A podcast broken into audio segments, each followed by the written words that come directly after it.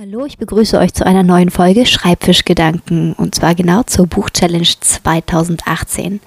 Mein Bücherregal ist rappelvoll mit ungelesenen Büchern und da habe ich mir gedacht, ich lese jeden Monat mindestens ein Buch. Das ist meine Buchchallenge. Diesen Monat war es Pocahontas von Susan Donnell.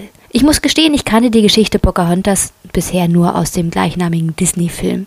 Natürlich wusste ich, dass wahrscheinlich mehr hinter der Figur stehen muss und wollte daher das Buch unbedingt mal lesen. Ich habe mich auf eine Erzählung einer starken Frau gefreut, die sich gegen ihren Vater, gegen ihr Volk auflehnt, ihre Tradition umdenkt und ihr eigenen Lebensweg gehen möchte. Außerdem hatte ich dann noch Lust auf eine Indianergeschichte. Zugegeben, zweiteres wurde erfüllt. Der Roman gibt einen interessanten Eindruck vom Leben der indianischen Völker bzw. wie es hätte gewesen sein können. Es wird jedoch leider schnell deutlich, dass der Roman trotz der erwähnten Recherche im Vorwort überwiegend reine Fiktion ist und die starke Frauenfigur ist leider denn doch nicht so stark. Aber gehen wir mal detailliert auf den Hauptcharakter ein. Pocahontas ist die Lieblingstochter des Häuptlings. Sie ist eine Prinzessin, die weiß, wie wichtig ihr Handeln für ihr Volk ist und dass sie eine bestimmte Vorbildfunktion hat. Sie ist aber ebenso eine sehr neugierige Person, die Unbekanntes erforschen will und Abenteuer erleben möchte. Zumindest im ersten Teil des Buchs wird dieser Eindruck vermittelt. Im zweiten Teil des Buches ist sie dann immer noch eine temperamentvolle, wissbegierige und ehrgeizige Diplomatin, die selbstverständlich auch viel für den Frieden zwischen ihrem Volk und den Engländern beigetragen hat. Durch ihre Hochzeit und dadurch, dass sie zum Christentum übergeht,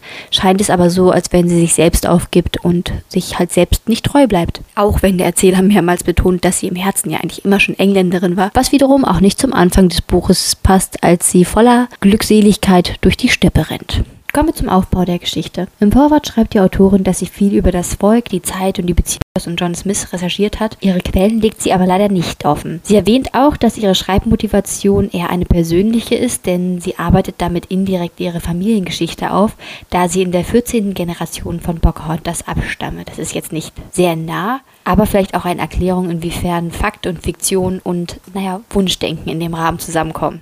Das Buch ist als Reisejournal aufgebaut. Jedem Kapitel geht ein Datum, eine Ortsangabe voran und erzählt wird von einem allwissenden Erzähler. Der Rahmen der Geschichte ist eine London-Reise. Die Indianerprinzessin kommt im ersten Kapitel in London an. Anschließend wird detailliert ihre Geschichte, die Geschichte des Landes und die Besiedlung erzählt. Und im letzten Teil geht es dann darum, was sie in London erlebt, welche Taten sie dort vollbringt, zu welchen Empfängen sie geht, welche Begegnungen sie hat und welche Eindrücke sie von London hat, bis zu ihrer Abreise. Der Rest ihres Lebensweges wird dann in einem Epilog und einem Nachwort erzählt, die auch gut hätten weggelassen werden können. Der Stil des Romans rutscht oft ins Kitschige und gerade auch durch die Liebesszenen bekommt der Lesende den Eindruck, als wäre der Roman eher eine billig gemachte Schmuddellektüre, obwohl die Szenen wohl eher leidenschaftlich wirken sollen. Und zudem geht mir auch nicht aus dem Sinn, dass diese versierte, erwachsene, lebenserfahrene Person, die so in Leidenschaft zu John Smith aufgeht, gerade mal zwischen na, 14 oder 16 Jahre alt sein muss. Mein Fazit zum Buch, der Roman beginnt vielversprechend, aber enttäuscht hinten raus. Zwischenzeitlich musste ich mich durch die Zeilen schleppen und war wenig gefesselt. Die Lebensgeschichte ist interessant, aber sie wird zu dramatisch und zu leidenschaftlich dargestellt, als dass ich sie irgendwie ernst nehmen könnte. Und die Frauenfigur beginnt halt auch stark, um dann aber noch deutlicher in Klischees und Stereotypen zu verfallen, was vielleicht auch teilweise am christlich-missionarischen Zug des Romans liegt.